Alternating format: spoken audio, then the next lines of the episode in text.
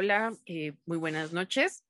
Nos encontramos el día de hoy con la compañía de grandes juristas del ámbito del arbitraje, de los medios de conciliación, los famosos MASC, que día con día han estado más presentes en nuestras aulas y pues qué mejor que compartir todo este conocimiento con ganadoras y con ganadores de diferentes concursos en la materia.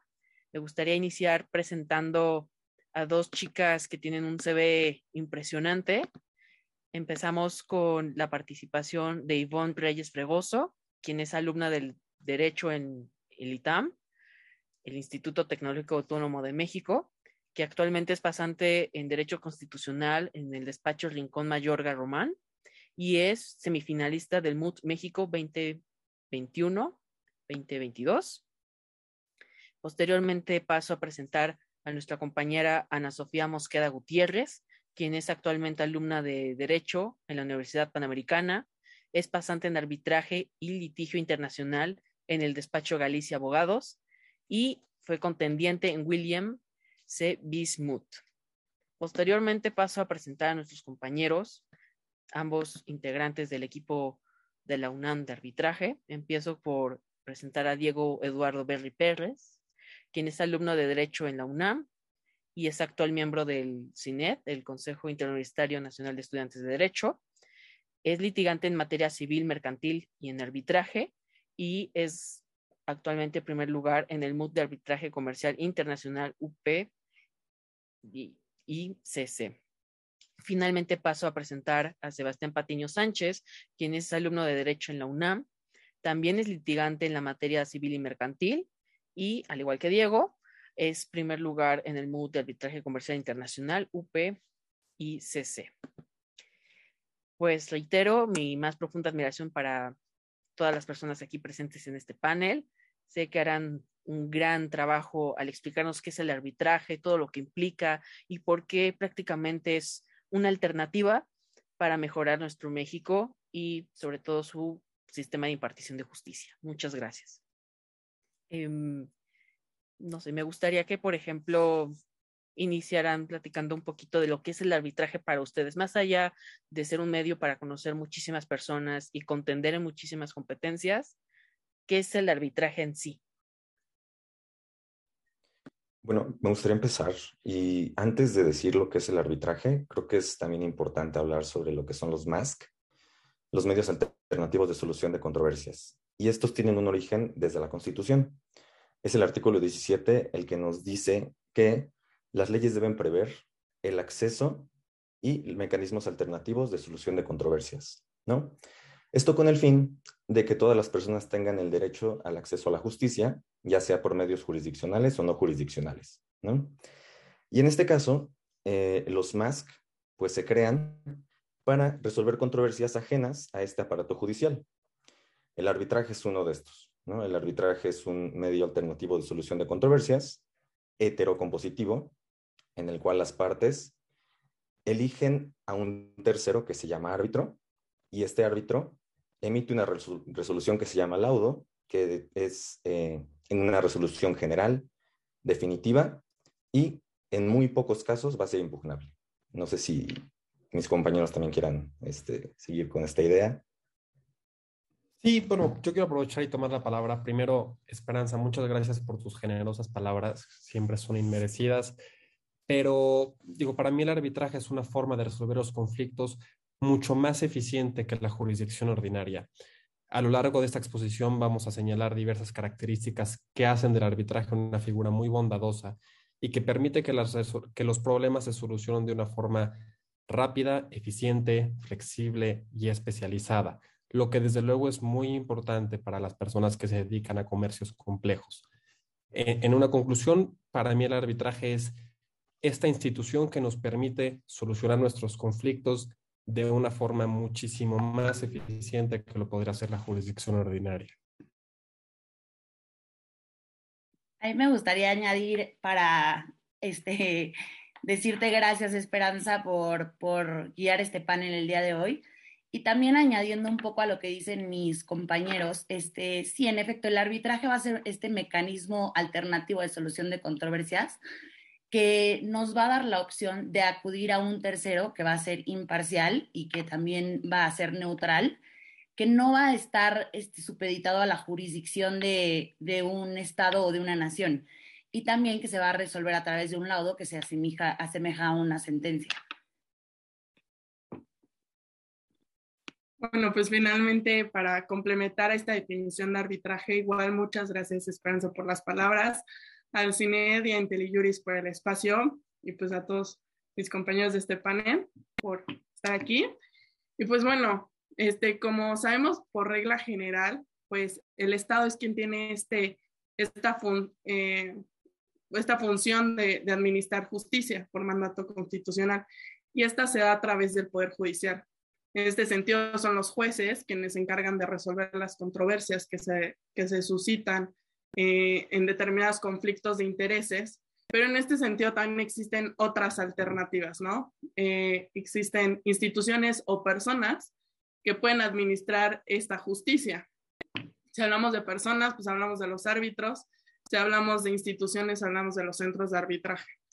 Entonces, pues este MASC, este medio alternativo de solución de controversias, nace de la autonomía privada de las partes, pero añadiendo un poco más a las definiciones, me gustaría hablar como de la naturaleza jurídica del arbitraje. Y es que, como bien mencionaba Sebas, pues es un procedimiento heterocompositivo en el que va a haber una asistencia de un tercero, ¿no? Este árbitro, pero existen también otros métodos alternativos de, de resolución de controversias. Podemos partir desde el más simple, que puede ser como un volado, ¿no?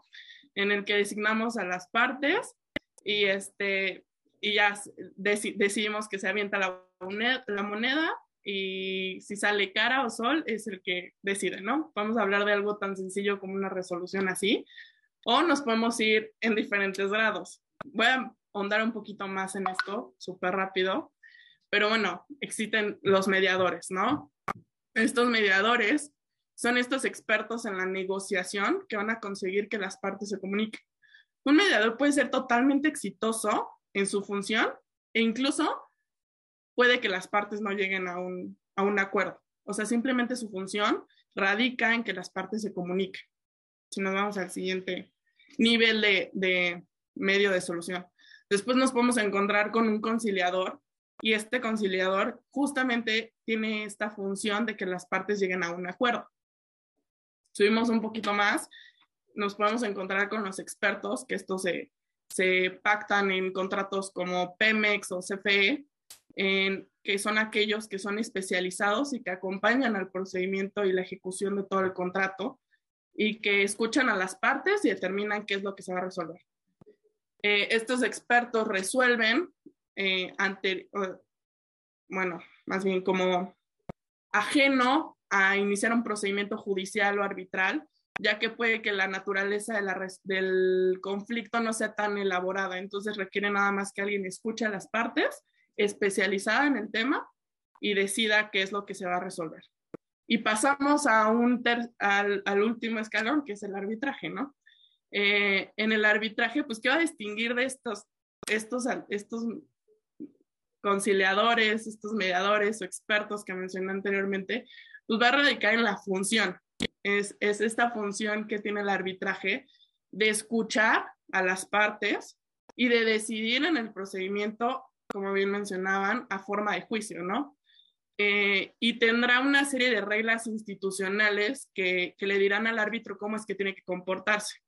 También el laudo que, designa el, el, árbitro, pues es reconocido por el derecho mexicano y además tiene efectos nacionales e internacionales también de la facultad de dictar medidas cautelares, de pedir asistencia al juez, etcétera, una serie de características que más adelante podemos sondar en ellas, pero que, que podemos resumir que entonces el arbitraje está metido en el manto de un procedimiento mucho más amplio.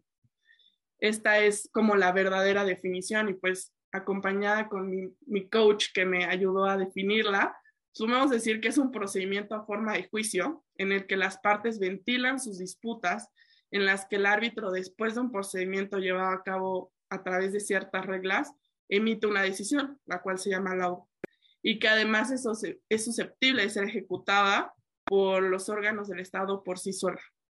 Entonces es esta capacidad de poder introducir en cinco líneas el acuerdo arbitral, una cláusula arbitral, reglas del Código de Comercio, reglas de instituciones, reglas de práctica internacional, de medidas cautelares, de nuevos recursos, de darle reconocimiento, de ejecución eh, internacional. Y pues esto es lo que realmente define al arbitraje.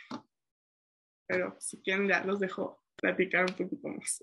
A mí me gustaría ahondar un poco en lo que dijo Ivonne, este, que para que el arbitraje, para que una disputa se pueda someter a arbitraje, tiene que ser una, una, una controversia que tenga arbitrabilidad o que la ley reconozca como arbitrable. Este, sobre este punto, la legislación nacional de los países usualmente te indica qué es arbitrable y qué no es arbitrable. Y normalmente se va a determinar que no es arbitrable las mismas cuestiones, como la materia penal, la materia laboral, eh, la propiedad intelectual, también en algunos países se determina que no es arbitrable.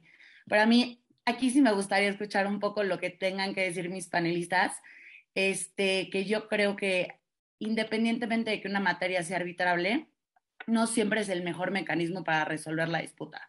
Eh, por ejemplo, en los casos de, la ejecución de, documentos de, de, crédito, de pagarés, de ejecuciones de fianza, creo que hay procedimientos especiales que sí prevé la legislación nacional, que pueden ser mucho más eficientes o mucho más rápidos, aunque el arbitraje sí sea un mecanismo de solución de controversias ideal para otro tipo de procedimientos.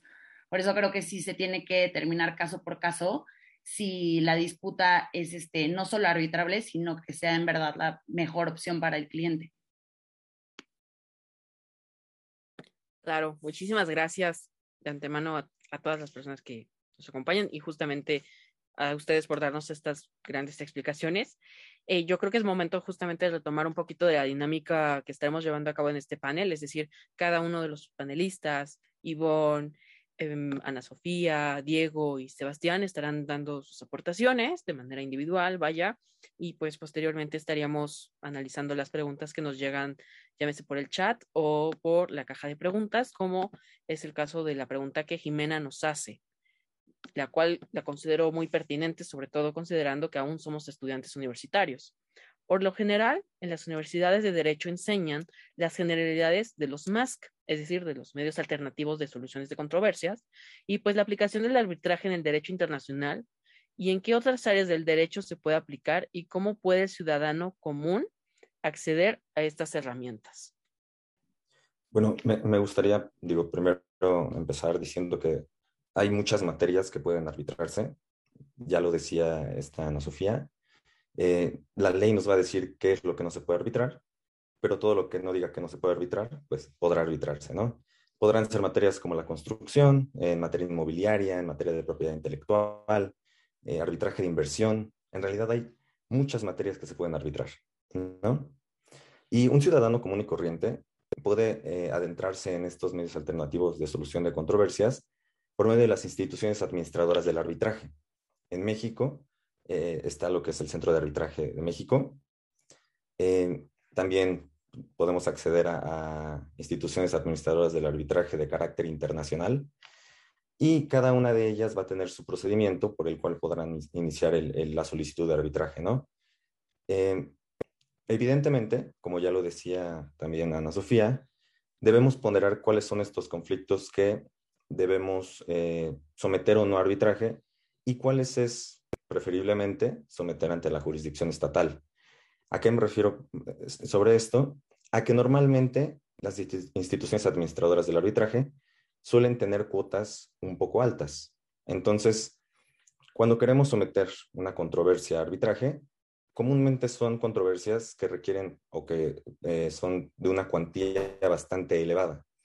Y cuestiones como un título ejecutivo, un título de crédito, que son tal vez 500 eh, mil pesos, pues no sería muy conveniente llevarlo al arbitraje y gastar mucho más de lo que podríamos recuperar, ¿no? Em, igual me gustaría eh, escuchar la opinión de mis compañeros. Yo, yo creo que lo que dice Sebastián es muy cierto. Primero, creo que es bien importante dejar claro que el arbitraje se utiliza o, debería de ser utilizado principalmente, o por lo menos ante mi, ante mis ojos, para asuntos complejos. Una de las características del arbitraje es la especialidad de aquel que resuelve la controversia. Entonces, supongamos que algún día nosotros celebramos un contrato que es técnicamente muy complejo y, técnicamente en cuanto al derecho.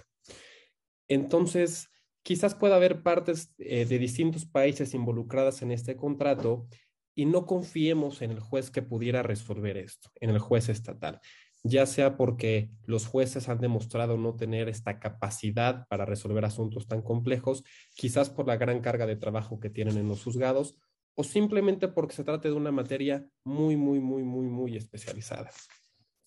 Entonces el arbitraje nos permite a nosotros escoger precisamente a quienes tienen la especialidad, la expertise, la experiencia y la capacidad para resolver de la mejor forma esta controversia. Eh, esto hace que nos sustraigamos de la jurisdicción ordinaria y nos sometamos esta controversia precisamente ante el juicio de tres árbitros. Ahora, es cierto que existen otras ventajas en el arbitraje, pero también debemos de considerar que hay asuntos que necesariamente, por conveniencia de las partes, se tienen que tramitar en la jurisdicción ordinaria.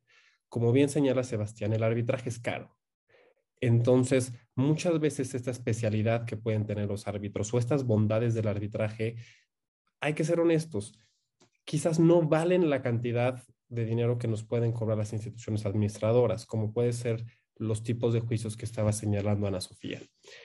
Eh, entonces, primero tenemos que definir qué tipo de controversia antes que vamos a arbitrar y solo entonces decidir si precisamente vale la pena llevarla a un arbitraje. Entonces, creo que es bien importante tener esto en mente porque si bien el arbitraje es muy bondadoso, tampoco es la panacea. Y, sé que puede ser un poquito controversial decir esto, pero hay que ver qué tenemos sobre la mesa e intentar utilizar lo mejor para nuestros clientes, siempre. No sé qué opinan las panelistas.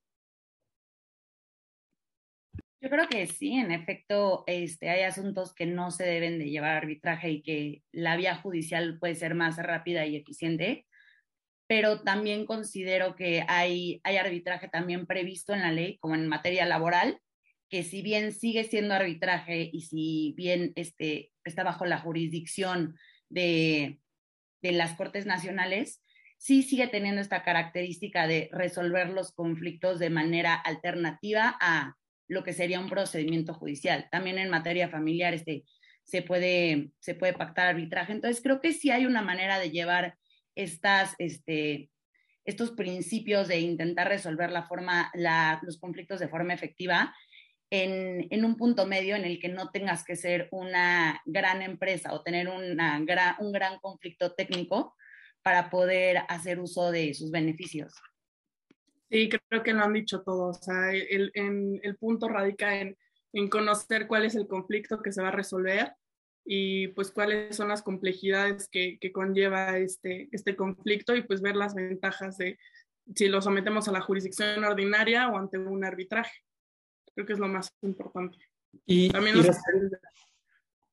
Perdón, solo, solo respondiendo a la última pregunta concreta de Jimena, que es, ¿cómo puede el ciudadano común acceder a dichas herramientas? Es muy sencillo, expresando su voluntad, literalmente. En abstracto hay dos formas de pactar un arbitraje. Una puede ser por medio de una cláusula arbitral que establecemos en un contrato y básicamente el fraseo es, para el caso de que surja una controversia relacionada con este contrato, las partes se someten o deciden someterse a un arbitraje que será resuelto por X persona o por X institución de arbitraje. Y con eso es suficiente para que si llega a haber algún problema, este no lo resuelva un juez estatal, sino que lo resuelva precisamente los árbitros que fueron designados por las partes. Y otra forma de pactar el arbitraje, ojo, siempre es manifestando la voluntad. Pero una forma diversa pactar una cláusula en el contrato es celebrar un contrato aparte de aquel en el que surge la controversia. Por ejemplo, tenemos nosotros un contrato, supongamos Ivonne y yo, y en ese contrato hay una cláusula de jurisdicción y surge una controversia. Pero después de negociar o, de ver cómo es el panorama del negocio, Ivonne y yo decidimos que lo más conveniente sería irnos a arbitraje. entonces celebramos un acuerdo arbitral en un contrato diferente y separado del principal y eso sigue siendo perfectamente válido para podernos ir a un arbitraje. Así, la respuesta concreta, Jimena, sería la forma de acceder a esta herramienta del arbitraje es simplemente que las partes manifiesten su voluntad de arbitrar la controversia. Justamente un poquito añadiendo a lo que dice Diego, pues, podemos distinguir que existen formas de pactar el arbitraje predisputa, que es esta forma de, de, pactarlo a través de una cláusula arbitral, y el post-disputa, que es este, a través de este submission agreement o acuerdo de sumisión en el que las partes ya, ya que existe la disputa, deciden someterse a, a una jurisdicción diferente a la que se había pactado desde un principio, ¿no? Pero esto, bueno, si Diego no me va a dejar mentir, este, me parece que no es tan común en, en nuestro país, o sea, no es, no es, tan común. Lo más común es una cláusula arbitral predisputa. Sin embargo, lo que sí sucede es que la cláusula arbitral, arbitral perdón, esté mal, ¿no? Tenga ciertos errores. No podemos hablar de errores como de nuestra intención es que, se, que nos rijamos ante la, al, el Centro de Arbitraje de México y ponemos Centro Arbitrable de México, ¿no? Se puede entender que es un error mínimo y que pues, es el, Centro de Arbitraje de México. O ya errores que, que involucran el alcance, la voluntad o incluso la intención de las partes. En este sentido, pues eh, justamente eh, en estas cláusulas que contienen estos errores, las partes deciden subsanar estas omisiones o errores y entonces así irse al arbitraje. Y es justamente un cambio en el convenio arbitral. Esto es lo que sí sucede mucho. Subsanar los errores de una cláusula arbitral que, que esté en principio mal redactado.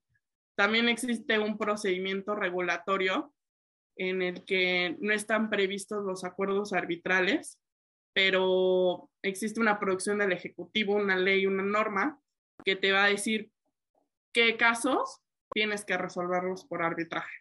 Y esto pues justamente está previsto desde antes, ¿no? Te sometes al arbitraje cuando presentas tu demanda arbitral porque una norma te lo, te lo indica así. Y Esperanza, perdón, creo que Ana Sofía quería hacer un comentario, sería que lo hiciera. Gracias, Diego. No, nada más iba a añadir un poco a lo, a lo que decía Ivonne, que creo que la mejor recomendación que se puede hacer al momento de que las partes quieran pactar una cláusula de arbitraje y en caso de que sea un arbitraje institucional, es basarse en las cláusulas de la institución, porque esas cláusulas ya reflejan toda la experiencia y todo el conocimiento que se ha adquirido durante los años acerca de cómo se tiene que redactar una cláusula. Lo que pasa comúnmente es que las cláusulas de arbitraje este, se copian y se pegan en diferentes contratos y lo que debería de ser, el deber ser del arbitraje es que sea un traje hecho a la medida de tu cláusula de arbitraje, que sea lo que las partes necesitan y lo que las partes requieran en cuanto a ley aplicable, en cuanto a confidencialidad, en cuanto a número de árbitros, lenguaje, y creo que eso muchas veces se queda en el camino o justamente surge la necesidad de arreglar las cláusulas cuando se copian y se pegan o no se tiene un buen conocimiento del arbitraje este, de las personas que normalmente redactan los contratos. Entonces, creo que ahí es importante que cuando se vaya a redactar una cláusula de arbitraje o se piense pactar arbitraje, sí se acuda con alguien que conozca de la materia para que pueda hacer la cláusula lo más eficaz posible. Completamente de acuerdo. Eh, y, a mí me gustaría a las personas que nos escuchan respecto a lo que dice Ana Sofía darles dos consejos. El primero es que si sus clientes tienen un asunto complejo y cuantioso, pacten una cláusula arbitral. Y esto es porque la certeza de que la decisión de los árbitros va a ser justa no tiene precio. Y, me atrevo a decir que, que, la solución va a ser justa o va a ser por lo menos apegada al derecho es porque los árbitros sí son personas muy serias y sobre todo en México.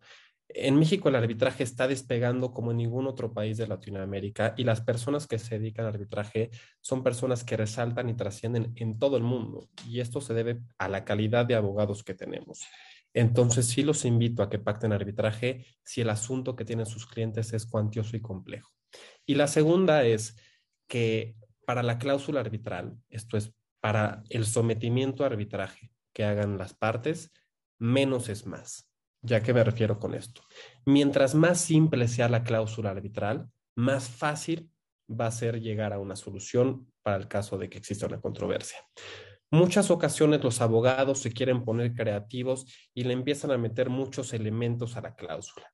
Que quiero que el árbitro tenga experiencia en, eh, en construcción, que quiero que hable y domine el idioma inglés, que quiero que sea exitoso, y empiezan a añadir estas cuestiones subjetivas que lo único que hacen es complicar muchísimo que inicie el arbitraje. Eh, que quiero que la ley aplicable al fondo sea esta, pero que también sea aquella y que la del procedimiento sea esta. Y empezamos a hacer un galimatías en la cláusula arbitral, que lo único que hace es que se empieza a complicar muchísimo el arbitraje y algo que podía ser tan sencillo y eficaz empieza a tomarse o a tornarse en un camino lleno de vericuetos. Este tipo de cláusulas que abusan de los elementos y de la creatividad perjudican a los clientes y se llaman en la, por lo menos en la doctrina, cláusulas patológicas, porque muchas veces la vaguedad con la que están redactadas complica el desarrollo de estas. Eh, entonces, insisto, menos es más. Y como dice Ana Sofía, lo mejor que pueden hacer es remitirse a las cláusulas modelos.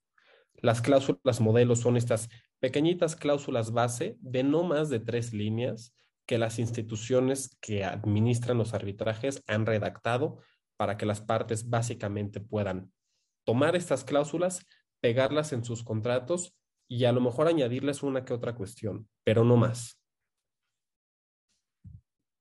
Justamente añadiendo un poco a eso y, lo que decía Ana Sofía, pues justo, o sea, tomar estas cláusulas arbitrales de las instituciones, porque en el caso MUD que, que acabamos de tener, el caso en sí tenía una cláusula que había hecho copy-paste de otro contrato, ¿no? Que no tenía nada que ver con el contrato que estábamos viendo o que se tenía que resolver.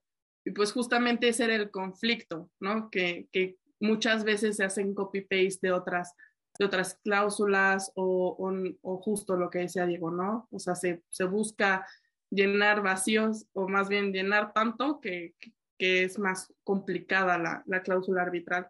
Entonces, pues estos consejos que nos, nos brinda Diego creo que son muy valiosos a la hora de, de que redactemos una cláusula arbitral y hay que tomarlos en cuenta. Bueno, rápidamente me gustaría hacer lectura de unos comentarios, preguntas que nos hacen llegar. evidentemente, yo creo que voy a leer primero uno de los comentarios junto con una de las preguntas para que ustedes puedan responderles, ¿no?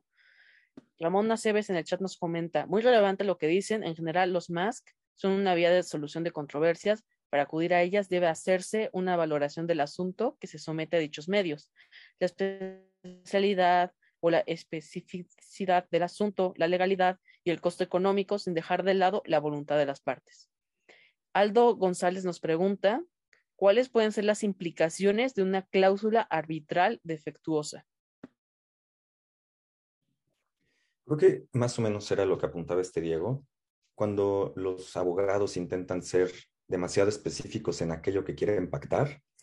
Y ahí me gustaría eh, entrar un poquito en otra pregunta que hace rato vi por ahí, de cuáles eran los estándares mínimos que debíamos establecer en alguna cláusula de arbitraje. Sin duda, eh, lo mejor es eh, establecer aquellas cláusulas modelo que pacten los reglamentos de arbitraje y estos comúnmente establecen que todas las controversias que deriven del contrato en donde se establezca esta cláusula o que guarden relación con él, se someterán al reglamento de la institución arbitral a la que queramos someternos y eh, dicha institución arbitral nombrará a uno o tres árbitros, dependiendo del caso, ¿no? A mí me, me parece que algo que también es importante pactar es cuál será la ley aplicable al fondo de la controversia y cuál será la sede del arbitraje esta sede del arbitraje, entendida como el vínculo jurídico entre este procedimiento arbitral y una jurisdicción estatal. ¿Y cuál es la importancia de esto? Me gustaría ahondar un poquito en este último tema, y es que a pesar de que eh, cuando pactamos un arbitraje se renuncia a la jurisdicción estatal, esto no quiere decir que no haya intervención del Estado. Hay una intervención mínima, hay poca intervención. Pero hay casos muy específicos en los que esto sucede, y me gustaría plantear algunos. Dentro de estos, podemos encontrar ya sea eh, la ejecución del acuerdo arbitral y la remisión al arbitraje, ¿no? Cuando llegan dos partes a, un, con un juez, este juez se puede percatar de que existe una cláusula arbitral y él tendrá la obligación de remitir a las partes al arbitraje. Posteriormente, donde también puede intervenir el juez, es en la constitución del tribunal arbitral, siempre y cuando no haya ya alguna eh, eh, decisión por parte de, las, partes que están en la controversia, puede imponer medidas precautorias, además puede eh, desahogar pruebas y algo muy importante es que puede anular el laudo o puede no reconocerlo. En este caso, eh, las causales de nulidad y no reconocimiento se encuentran en los artículos 1457 y 1462 del Código de Comercio, que es el que regula el arbitraje aquí en México. Y eh, creo que esos serían los estándares mínimos y eh, yendo un poquito más a la explicación de la intervención judicial aquí en la, en la cláusula arbitral. Muy bien. Mm, si gustan, continúo con los comentarios y preguntas que nos han hecho vía chat. José Eduardo Carrera Pérez nos comenta, buenas tardes, escucho que hablan del arbitraje en términos generales. ¿Podrían hacer la división entre arbitraje de inversión y arbitraje comercial, internacional, etcétera? Sí, claro. Si quieren, yo la puedo abordar. Este, el arbitraje de inversión se diferencia del arbitraje comercial, que es el que estamos ahorita discutiendo un poco más, porque en el arbitraje de inversión, eh, la cláusula de arbitraje se va a incluir o en el tratado de inversión o en la ley nacional del país. Y aquí la disputa va a surgir entre un inversionista y un Estado parte. Y básicamente cómo va a funcionar es que va a ser un arbitraje igual este, con, los mismos, con el mismo procedimiento que le estamos hablando ahorita en rasgos generales, pero que va a resolver la disputa entre un inversionista y un Estado, como puede ser México. Y aquí creo que el aspecto más importante es que se tienen que cumplir con algo que se le llama los estándares de protección, que va a definir cada tratado. Entonces, dependiendo de qué estándar de protección defina el tratado y cuál sea el incumplimiento que alegue ya el Estado parte o el inversionista, se va a, discutir en arbitraje. A diferencia del arbitraje comercial, que comúnmente se da entre particulares que van a ser este, empresas y donde la cláusula de arbitraje no se va a encontrar en un tratado de inversión, sino que se va a encontrar, como decían mis compañeros, o en una cláusula del contrato o en un acuerdo por separado que va a regir la relación de las partes. Muy bien, excelente respuesta. Muchas gracias. Ángel Sánchez, eh, junto con las Ramón Aceves, tienen otras preguntas. Voy a iniciar con la de Ramón. ¿Cuáles son los elementos mínimos necesarios que la cláusula arbitral debe contener? Bueno, si quieren, este, les digo los que yo considero y, y si consideran los panelistas que hay alguno adicional, este, también por favor interrúmpanme. Yo creo que sin duda la ley aplicable es este, de los elementos más importantes que debe contener la cláusula de arbitraje. También el lenguaje. Creo que algo también muy importante es este, la sede del arbitraje. ¿Esto qué quiere decir? Eh, la sede del arbitraje va a ser no solamente el lugar del arbitraje, sino este, dónde van a poder buscar apoyo judicial las partes eh, en un arbitraje y el apoyo judicial no se debe interpretar como que el, juzgado de, los países van a intervenir en el, en el, arbitraje, sino que en caso, como decía Sebastián, de que sean necesarias medidas cautelares, este, definir quiénes van a ser los árbitros, se puedan apoyar las partes justamente de, de los tribunales de la sede del arbitraje. También creo que es importante definir cuestiones de confidencialidad, porque si bien los árbitros y la institución tienen un deber de confidencialidad, pero no las partes. Entonces, si se quiere que justamente el arbitraje cumpla con este elemento tan importante que es la confidencialidad, se tiene que pactar desde la cláusula. Y me gustaría agregar a, esta respuesta de la cláusula arbitral, que es a mí en lo personal me parece importante designar el número de árbitros que van a resolver la controversia puede ser una, pero sí me parece importante pactarlos de un principio. Y otra cosa que para mí es la más relevante es que las partes señalen cuál va a ser la institución que va a administrar el arbitraje, ya sea que prefieran a la Cámara de Comercio Internacional, al CAMP o alguna otra de estas instituciones internacionales que existen. Pero ya cumpliendo o satisfaciendo estos elementos, estoy seguro que la cláusula va a ser perfecta y va a poder llevar a buen puerto el arbitraje. Muy bien, muchísimas gracias. Pues las preguntas continúan y continúo con la de Ángel pudiesen volver a repetir la fundamentación legal del arbitraje, mecanismos alternos de solución de controversias en las diferentes ramas de derecho de los ordenamientos de normas jurídicas aplicables. Antes de contestar la pregunta de Ángel, a mí me gustaría contestar una pregunta que creo que quedó en el tintero y es la de Donaldo González, que dice, ¿cuáles pueden ser las implicaciones de una cláusula arbitral defectuosa y la respuesta es muy sencilla, que no haya arbitraje, que no exista laudo y que no se solucione la controversia por medio de arbitraje. Esa puede ser la implicación, así de sencillo. Si no pactamos una buena cláusula de arbitraje, de una buena cláusula arbitral, no va a haber arbitraje. Vamos a meternos en un caos del que va a ser muy difícil salir. Y ahora sí, regresando a la pregunta de Ángel, la fundamentación legal del arbitraje, por lo menos en nuestro país, es el artículo 17 de la Constitución. Ahí se prevén los medios alternativos de solución de, controversias y existirán algunas leyes secundarias que regulen en buena medida cómo es que se puede pactar el arbitraje. Eh, insisto, o bueno, no, hemos abordado esto, pero el arbitraje únicamente se puede, reformulo, las materias que se pueden arbitrar son solamente aquellas que suponen derechos disponibles para las partes.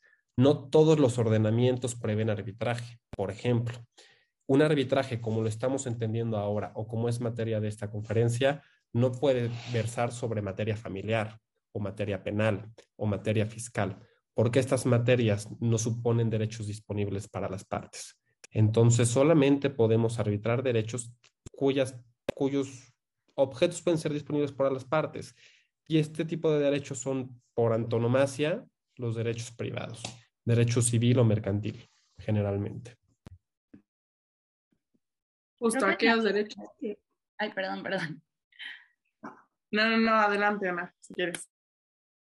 No, yo iba, yo iba nada más a decir que este, una de las regulaciones más importantes justo en nuestro país acerca del arbitraje se encuentra en el, en el libro quinto, en el título cuarto del Código de Comercio, y básicamente va a regir eh, todos los aspectos de cómo se debe de llevar un arbitraje, pero también todos los aspectos de cómo sede, si fuera México, qué implicaciones va a tener que México sea la sede en, en arbitraje. Y un poco también a lo que, a lo que decía Diego de, de qué pasará si, si tenemos una cláusula arbitraje que sea una cláusula de arbitraje que sea patológica, creo que ahí sí tendríamos que hacer un poco la distinción entre si la cláusula tiene problemas en este el lenguaje, por ejemplo, o si tiene problemas acerca de cuestiones más de fondo como lo puede ser el consentimiento. Va a haber cuestiones que si no son muy relevantes y si las partes pueden pactar, eh, también, también el tribunal arbitral va a poder tener jurisdicción para decidir sobre estas, como lo puede ser justamente el lenguaje del arbitraje si las partes no se pueden poner de acuerdo, que es diferente a que no esté claro el consentimiento de la cláusula de arbitraje.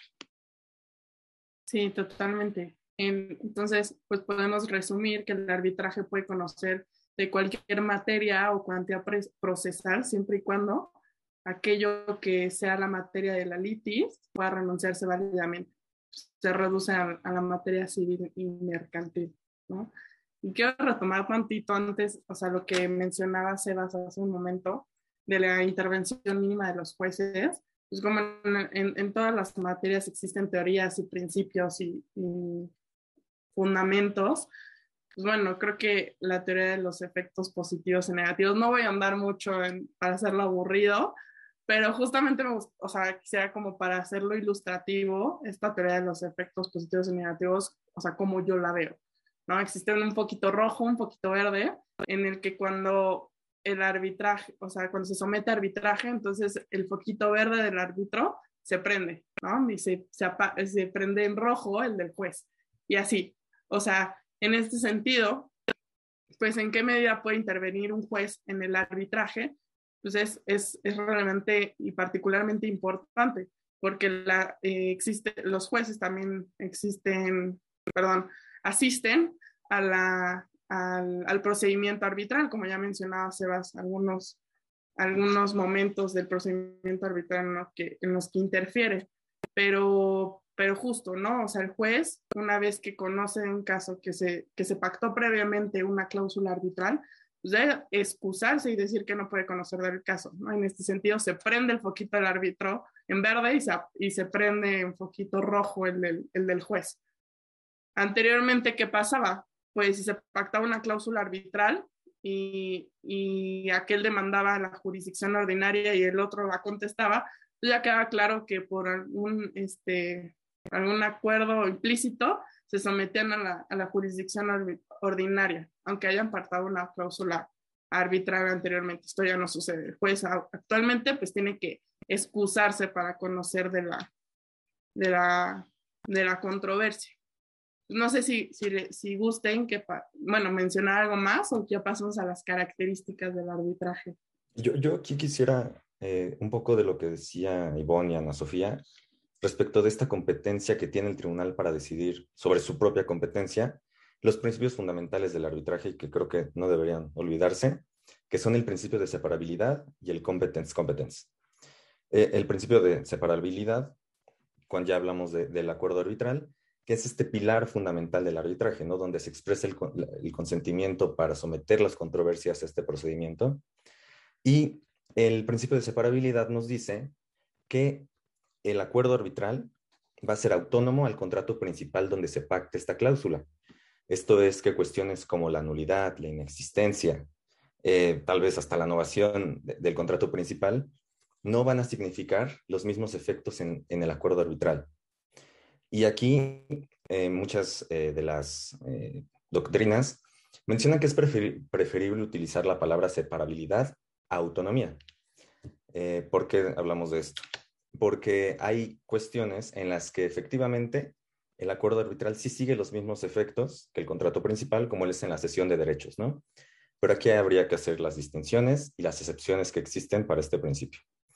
Y el principio competence-competence es aquel que dice que el tribunal arbitral será el competente para decidir sobre su propia competencia.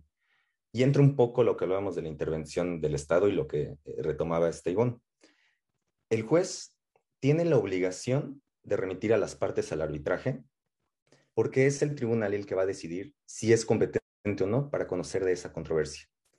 Es decir, existen dos personajes que tienen dos obligaciones, El juez, la de remitir, y el tribunal arbitral, la de decidir sobre la competencia este tribunal arbitral tiene esta facultad, porque si no, no tendría sentido que las partes se sometan al arbitraje.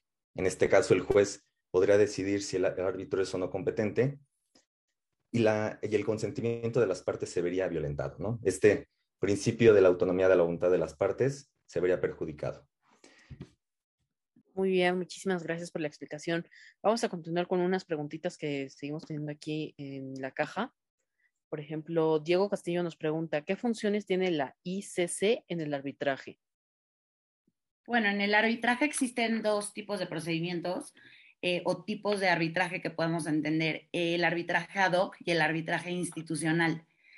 En el arbitraje institucional justamente tiene su nombre porque va a administrarse por una institución. En este caso, la ICC es una institución arbitral que apoya a, que, a administrar este, arbitrajes y justamente esto se tiene que pactar desde la cláusula de arbitraje. Las partes pactan si quieren un, arbitraje institucional, que la Cámara de Comercio Internacional este, sea la institución que va a administrar su procedimiento. Y para no dejar colgado un poco el otro tema, en el arbitraje un poco lo que pasa es que las partes diseñan la cláusula de arbitraje, pero también van a diseñar su procedimiento. Y ahí se van a someter a las, a las normas del ONCITRAL pero la ICC es este, una institución como lo puede ser el Centro de Arbitraje de México, la LCIA y diferentes este, instituciones que hay, que alrededor del mundo. Muy bien, una respuesta muy contundente. No sé si algún panelista quiere agregar al respecto a algo o, por ejemplo, yo personalmente veo que en sus CVs aparece MUT y CC. ¿Qué significa eso? ¿Por qué MUT y CC deberían de ir juntos o por qué deberían de ir separados? Bueno, yo no, yo no participé en el MUD ICC, pero pues es el, el comité que organiza el, el, concurso de arbitraje al que, en el que participan. Ellos participan en el MUD UPICC, ¿no? Creo que es ese, ok. Y yo participé, por ejemplo, en el, en el MUD del CAM, del Centro de Arbitraje de México. Entonces, son instituciones que, que diseñan estos concursos de arbitraje y pues Así es como, como se designa los nombres. bueno, pues sí son las instituciones. Digo, en este caso, eh, digo, haciendo referencia al nombre de UP ICC MUD, eh, UP es la universidad que lo, que lo organiza, ICC es también la institución administradora del arbitraje que organiza el concurso y que es una institución administradora del arbitraje. Y el concurso eh, se basa o se reglamenta por medio del reglamento de arbitraje de esa institución sería nada más, eh, digo, añadiendo a esa explicación. Muy bien, muchísimas gracias. Ramón nos comenta bien, ¿qué significa administrar el arbitraje? Bueno, para entenderlo, creo que lo más fácil posible, este, la institución arbitral nunca se va a meter al fondo del asunto, ni nunca va a tener injerencia en lo que los árbitros decidan, sino que el, el administrar el arbitraje únicamente va a ser apoyar a las partes este, si tienen, si tienen este, algún, algún problema con, con los pagos, este, van a ir contando los deadlines a las partes, van a ir este, facilitando, haciendo que el arbitraje sea lo más fácil posible entre las partes y tomando justamente todo el control de la parte administrativa para que las partes se puedan concentrar en la elaboración de memoriales, en la audiencia y que al mismo tiempo el tribunal arbitral no tenga que estar detrás de las partes para para justamente administrar todo lo que conlleva el llevar un procedimiento arbitral. Complejo, pero a la vez sencillo, ¿no? Todo esto que implica el arbitraje, administrarlo, vaya, no es como nos lo pintan en los tutoriales de YouTube, ¿no? De eh, somos una parte con un conflicto, nos damos las manos y todo se arregla, ¿no? Tiene que haber un proceso muy complejo, como han estado mencionando a lo largo de estos casi 50 minutos, ¿no? Eh, no sé si alguno de ustedes quisiera agregar algo respecto. Ah, ok, Iván, por favor. Si me lo permiten, los demás panelistas, iniciar con las características del arbitraje, que creo que ya hemos advertido un poco, pero ser puntuales en ellas. Y bueno, pues es que muchas veces se pacta el arbitraje porque tiene características favorables en contraposición de la jurisdicción ordinaria. Yo las resumí en seis y, y, pues obviamente si, si me quieren complementar o me quieren interrumpir en algo que ya que no esté bien, adelante, por favor. Como la primera es que es un procedimiento más ágil en términos de tiempo. En este sentido, la persona prioriza su tiempo en lugar del dinero. Y pues no es lo mismo resolver una disputa de cuatro a seis meses a través de un arbitraje que pues si bien va a ser costoso, como bien se sinceraba Diego, este, pero que a la vez va a ser eficiente en términos de tiempo que resolver la disputa en, a través de la jurisdicción ordinaria con un procedimiento de cuatro a seis años, ¿no? Es la primera característica. La segunda es que los laudos arbitrales tienen la misma fuerza vinculante de una sentencia emitida por los jueces del Poder Judicial. Entonces, en este sentido, si hay un riesgo en que si se va al arbitraje y no tenga esta, esta misma validez, ante los demás órganos del Estado o, las demás instituciones de nuestro país, pues se resume en que tienen la misma fuerza vinculante una sentencia de un juez a un laudo arbitral. Eh, la tercera es que los árbitros son personas especializadas en el tema y que van a conocer del mismo. En este sentido, también van a ser personas imparciales y con, totalmente, y con total independencia del Poder Judicial. La cuarta es que los contratantes a priori pueden conocer de los costos del procedimiento arbitral. Eso también es muy benéfico al, momento de redactar cuál va a ser el método eh, de resolución de conflictos. Al momento de redactar su cláusula, ya sea arbitral o, la cláusula de jurisdicción. La quinta es que los contratantes o litigantes pueden escoger a este tercero que va a conocer de la disputa. Caso contrario de lo que sucede en la jurisdicción ordinaria, y es que cuando se somete un caso a la, ante el juez, lo que pasa es que esta ya se tiene la expectativa de qué juzgado va a caer, ¿no? Esa es como la, la, la palabra que utilizamos los que hemos estado medianamente cercanos al, al, litigio, y es que en muchas ocasiones, si cae el, el, el caso en X juzgado, decimos, chin, este juez medio, este, es medio conservador, o podemos decir, chin, este juez, tuvimos tres casos anteriores y ya nos odia porque venimos a molestarlo cada martes, ¿no? O sea, en esto no pasa en el arbitraje, ya que este, este tercero se designa totalmente por autonomía de la voluntad de las partes. Y el sexto es el reconocimiento del laudo arbitral, ya que este es de corte internacional, incluso puede cobrar eh, el arbitraje, los gastos pueden cobrarse en otro país y es muy sencillo, ¿no? Entonces, pues son estas ventajas que, que, sí son relevantes y son pues interesantes al momento de, redactar la cláusula arbitral. Nosotros nada más venimos a, a exponérselas, pero creo que sí es un método que eh, cada día eh, toma relevancia y, es pues muy interesante, ¿no? Wow, muchísimas gracias. Creo que dando estas características justamente al público como yo que no tenemos mucha noción, experiencia en la materia, nos deja perplejos en primera y nos deja con muchas dudas aclaradas. Y en este orden de ideas sobre las materias que mencionaste, los juzgados y a veces los jueces que les caemos mal y los visitamos cada martes, eh, José Palacios nos pregunta lo siguiente.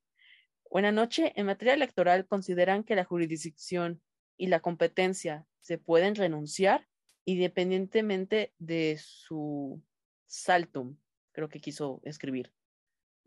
En materia de arbitraje, este, no se puede o no se consideran como arbitrables las materias que tengan algún impacto en el orden público.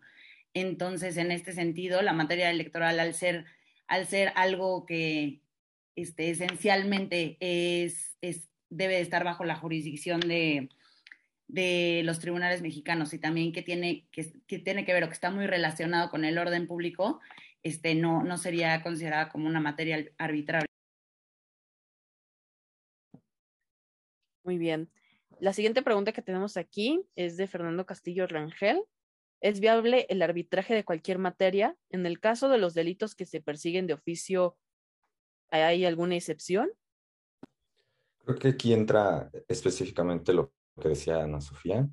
Eh, hay cuestiones, materias que son de orden público, la materia penal es de orden público y no hay excepciones. Aún los delitos de oficio no pueden ser arbitrables. Y me gustaría complementar un poquito lo que dice Sebastián. Eh, no, no es viable el arbitraje de cualquier materia. Para efectos de la arbitrabilidad, existen cuatro criterios que nos pueden ayudar a determinar si podemos arbitrar una materia y básicamente los criterios son que no se perjudiquen derechos de terceros, que no atente contra el orden público, que verse sobre derechos de libre disposición, esto es, derechos que las partes pueden disponer, y que esta materia no esté expresamente excluida por la ley. Si estos cuatro requisitos los ponemos en una lista y los palomeamos, efectivamente podemos concluir que la materia se puede arbitrar. Pero obviamente la materia penal, al ser tan importante para la sociedad y considerarse de orden público, bajo ninguna circunstancia puede ser materia de... Muy bien, muchas gracias. Eh, Ramón Aceves nos comenta que sugieren como necesario a considerar al determinar la sede la ley aplicable tanto al fondo como al procedimiento y a la institución arbitral. ¿Querías contestar tú, tú Sebas? Adelante, adelante, ahorita complementamos digo, yo me gustaría ser muy breve para, para tampoco tomar mucho tiempo en este tema, pero creo que lo más importante es, son los intereses de las partes, ¿no?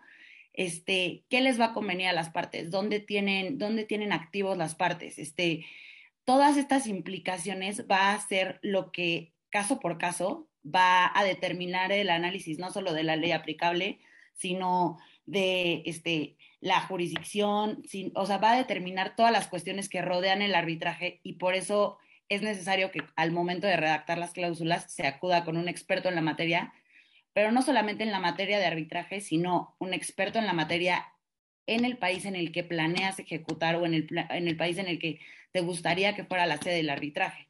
Entonces, creo que el interés de las partes y el conocimiento de la transacción es muy importante. Y no solamente ya que surgió la disputa, sino a priori considerar todas estas cosas y las posibles disputas que pudieran surgir. Me parece que cosas que son importantes respecto a la ley aplicable al fondo de la controversia es que es más eh, conveniente para las partes, como lo decía Ana Sofía. Respecto del procedimiento, las partes deben velar por un procedimiento poco formalista, que sea más flexible, que les permita a lo mejor una intervención estatal un poco más favorable. Deben ver todas estas cuestiones. Respecto de la sede, eh, apreciar cuestiones un poco más subjetivas, que sea un país económicamente estable, que sean países eh, también socialmente estables, que no tengan conflictos, que cuenten con instituciones administradoras del arbitraje con buen renombre, que, lleven procedimientos bastante importantes, que tengan eh, buena fama, podamos decirlo, ¿no? Y sobre todo, me parece muy importante elegir una sede donde podamos nosotros, eh, preferiblemente, tener eh, los activos de la parte a la que queremos ejecutar, ¿no? Donde podamos eh, ejecutar este laudo de mayor, con, una mayor eh, posibilidad, ¿no? Que el laudo se tenga dictado en el lugar donde tenga más activos la parte a la que estamos demandando. Creo que sería lo más importante. Muy bien, pues muchísimas gracias a todos los panelistas que estuvieron acompañándonos el día de hoy, dando explicaciones de primera me gustaría ir cerrando este pequeño foro con alguna de sus conclusiones o incluso alguno de sus mensajes que pudieran compartirle al público para que se involucraran con esta alternativa que le llamamos arbitraje en nuestro país. Bueno, creo que si a mí me preguntan por qué es importante desarrollar una cultura de arbitraje en México, creo que mi respuesta sería muy clara. Primero que nada, este, los tribunales están sobrepasados de trabajo. Y no solo eso, sino que no tienen el conocimiento necesario para resolver cuestiones de alto conocimiento técnico. Y el arbitraje para, para este tipo de situaciones es una gran alternativa, más porque creo que en la actualidad cada vez más son las disputas que tienen arbitrajes no solamente con multipartes, sino que tienen este, contratos complejos, que necesitan de un alto conocimiento en, en ciertas cuestiones este, muy específicas. Y creo que, como decía Diego, para este tipo de casos, la mejor alternativa siempre va a ser el arbitraje. Y creo que la, la pandemia nos dejó muy claro que, que la justicia, pues, sí puede parar a veces. Y en el arbitraje creo que eso no es una, una opción. Entonces, nada, yo cerraría diciendo solo eso.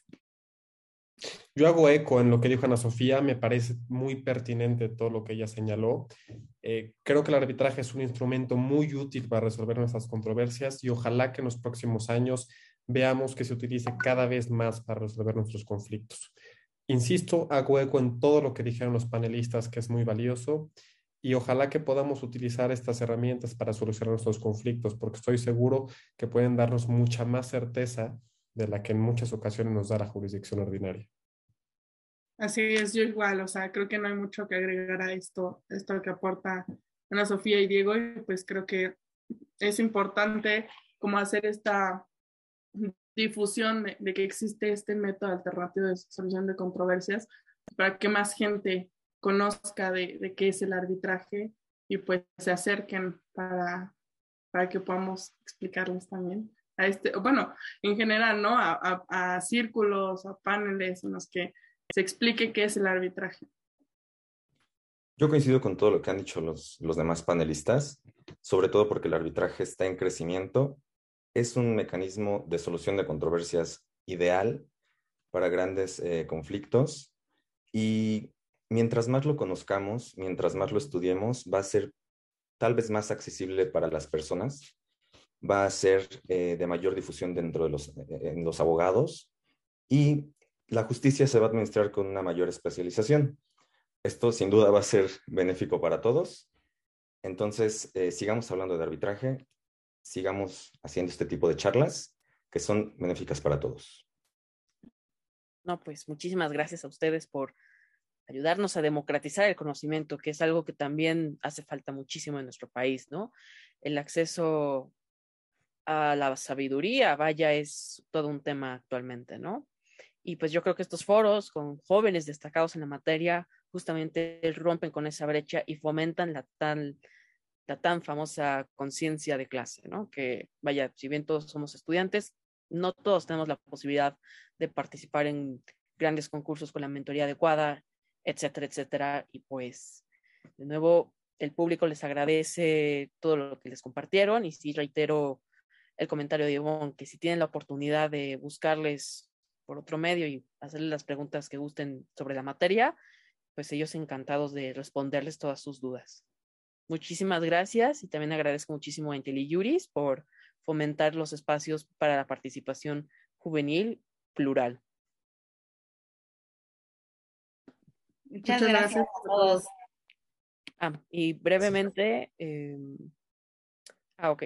Sí, teníamos un poquitos comentarios de Jorge Holder en la caja de preguntas y respuestas. Uno de ellos es. Dame un segundo, Ana Sofía. Eh, perdón, Esperanza, Ana Sofía creo que ya se tenía que ir a su clase, entonces, pues si ah, nos, podemos quedar para escucharlos. No pasa nada, no pasa nada, podemos concluir. Sí, pero bueno, prácticamente solamente preguntaba cuáles eran las etapas de un procedimiento arbitral. Me parece que ya las contestaron hace unos minutos.